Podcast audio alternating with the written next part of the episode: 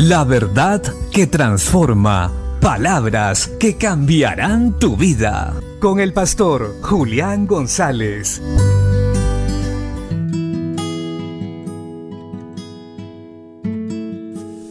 La Biblia dice en el Evangelio de Juan capítulo 5 verso 17.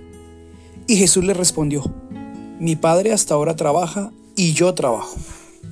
Mientras Jesús, nuestro Señor, estuvo aquí en la tierra, no descansó hasta no cumplir toda la obra que su Padre le había encomendado. Por eso aún hacía milagros en día de reposo. Él vino a sanar los enfermos y a rescatar lo que se había perdido. Jesús tenía un propósito muy claro aquí en la tierra y era morir por nosotros para perdón de pecados, para salvación y vida eterna de todos aquellos que creyeran en Él.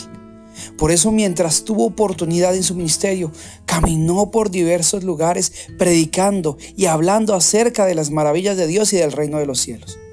Así también hoy nosotros no debemos parar de trabajar. Debemos seguir avanzando en esta tierra, llevando el Evangelio del reino de los cielos, las buenas nuevas de Jesucristo. No paremos, no nos detengamos de hacer la voluntad de Dios.